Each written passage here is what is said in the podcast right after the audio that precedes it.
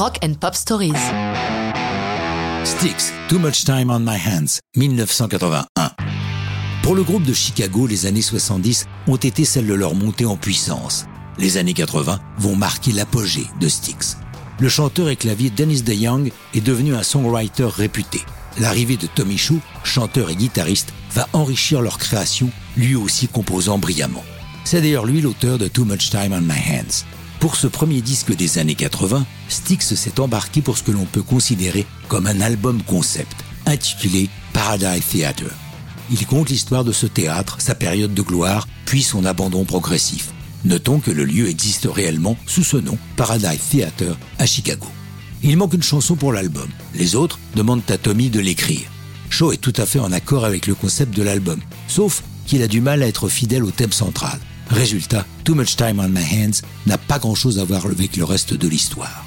Pour se rendre au Pumpkin Studio de Oaklawn, Tommy a une longue route à faire. C'est sur le chemin que lui vient la ligne de basse. Arrivé au studio, il se précipite, demande à ce qu'on lance l'enregistreur et joue sa ligne de basse avant de l'avoir oubliée.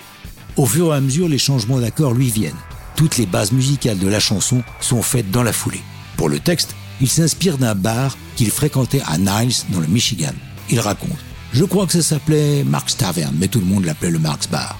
Les verres étaient bons et pas chers. Avec 20 dollars dans la poche, vous pouviez payer plusieurs tournées et passer pour un prince. C'est ça la base de la chanson.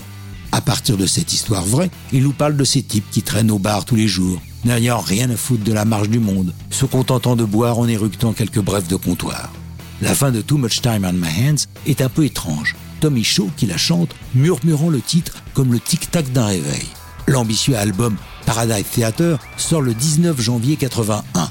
Il est le plus grand succès du groupe, restant trois semaines numéro un des charts entre avril et mai.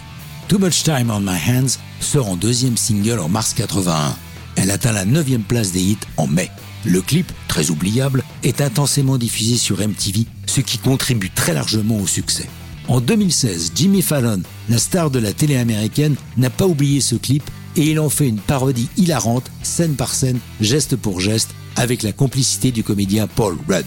Tommy Shaw déclarera apprécier la parodie et complimentera Fallon sur ses vocaux. Mais ça, c'est une autre histoire de rock'n'roll.